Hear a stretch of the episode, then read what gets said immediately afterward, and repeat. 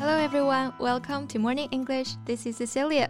Hey guys，欢迎大家收听早安英文。This is January. 詹，你知道吗？我最近被一首歌洗脑了。It just keeps playing my head. You have an earworm. Yeah, it's so annoying. 那先来跟大家说说 earworm 这个有意思的词啊。ear 这个单词我们知道是耳朵的意思，worm 是虫子的意思。 那 earworm 直译呢就是耳朵虫的意思，但是它其实表达的是大脑中不自觉、不受控制的响起阵阵旋律的现象，就叫做 earworm。对，相当于是被神曲洗脑了。A catchy song, a tune that runs nonstop through a person's mind, like it's stuck in your head and you just can't get rid of it. Very annoying situation indeed. So, what song was it? I'm sure you heard it before. It goes like this. We don't talk anymore. We don't talk anymore. We don't talk anymore like we used to do. Oh, so beautiful. I, I love this song. It's called We Don't Talk Anymore, right? 嗯，是的，就是这首曾经火遍全网的男女混唱情歌。We Don't Talk Anymore. It's a love duet bemoaning the regrets after a breakup. 对，duet 就是表示双重唱或者说二重唱的意思。是的，男生是段美 Charlie Puth，女生是傻脸娜 Selena Gomez，and I'm such a huge fan of her. Yeah, I really like her voice in this song as well. Hey, how about we talk about her in today's podcast? Sure，那在今天的节目当中呢，我们就来聊一聊流量女星 Selena Gomez。在节目的开始，给大家送一个福利，今天给大家限量送出十个我们早安英文王牌会员课程的七天免费体验权限，两千多节早安英文会员课程以及每天一场的中外教直播课，通通可以无限畅听。体验链接放在我们本期节目的 show notes 里面了，请大家自行领取，先到先得。那提到 Selena Gomez，很多人可能第一个想到的就是贾斯汀比伯的前女友。对他跟贾斯汀比伯相恋九年，应该算是北美意难平了。Yeah, she was Justin Bieber's ex-girlfriend, but she was so much more than that.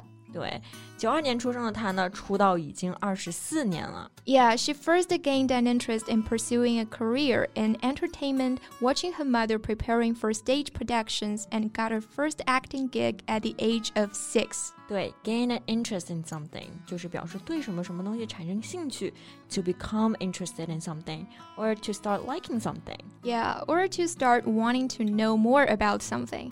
他在很小的时候呢，就因为妈妈的影响对表演产生 了兴趣，然后六岁的时候就童星出道了。Yeah, I remember that I have seen a lot of her Disney movies years ago. 我记得我之前还看过她不少主演的这个迪士尼电影，比如说《Wizards of Waverly Place》少年魔法师、Another Cinderella Story、灰姑娘之舞动奇迹等等。I guess that's why she got the nickname Disney Princess. By the way，我记得我们之前还看了她跟甜茶参演的一部电影《纽约的一个雨天》，也很好看啊。 Yeah, it was really good too. And anyway, she signed her life away to Disney at a very young age, and the level of sophistication of the material is the first reason why she wanted to do this. 那她成功出演多部电影和电视剧之后呢，她同时也希望能够在音乐界能够有所发展。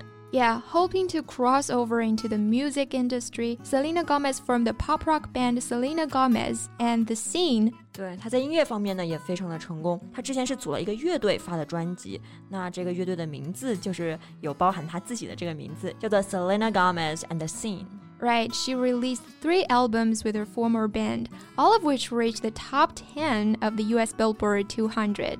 Yeah, and additionally, her three solo studio album each debut atop the Billboard 200. 那这里呢，我们可以学到两个表达。第一个是 debut，那 debut 这单词就是首次亮相、初次登台的意思。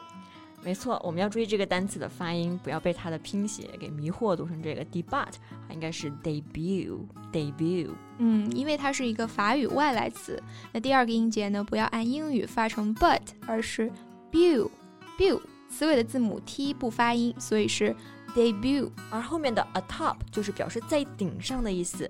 debut atop 就是表示首次亮相就登顶，或者说以榜首亮相。嗯，他基本上所有的录音室专辑都在公告牌两百榜首亮相，真的是非常棒的成绩了。Yeah, she has a very successful career, even though struggled in her childhood. 对，像很多演艺圈的明星，很多人都是来自于比较富裕的家庭，但是对于 Selena Gomez 来说却不是这样的。Yeah, she was born when her mother was only 16 years old. The family had financial trouble throughout her childhood, her mother struggling to provide for the pair. 对，在 Selena 出生的时候呢，她妈妈才十六岁，在她的整个童年时期，家庭都面临着经济问题。 她妈妈养活这个家非常的艰辛不容易。对，后面提到的这个词组 provide for 就是表示供养、赡养的意思。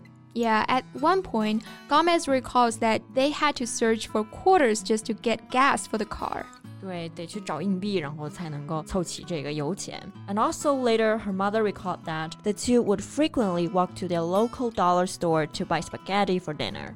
所以当时的生活真的是很不容易啊。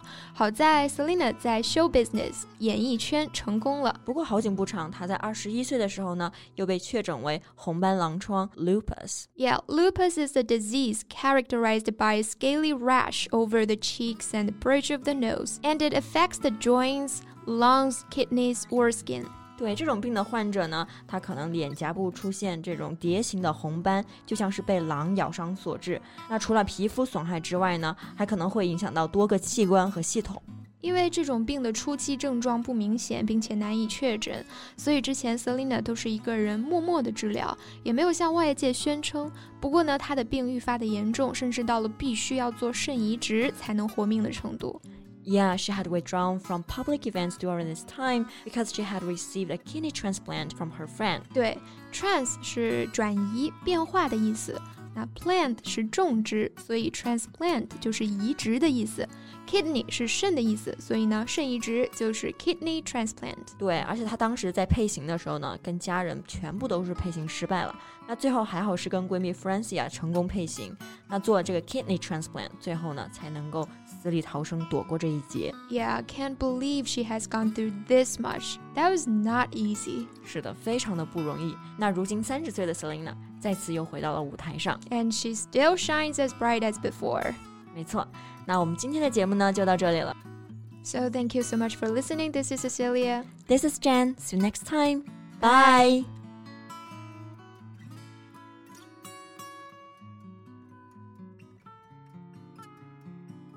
今天的节目就到这里了。如果节目还听得不过瘾的话，也欢迎加入我们的早安英文会员。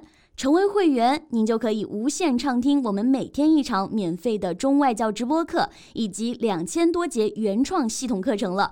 今天我们限量送出十个七天免费试听权限，试听链接放在我们本期节目的 show notes 里了，请大家自行领取，先到先得。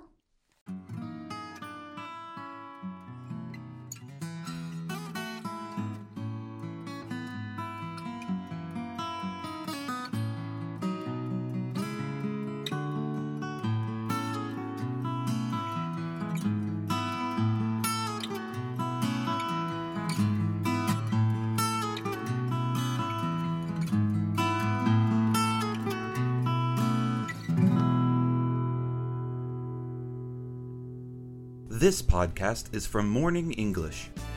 学口语就来早安英文。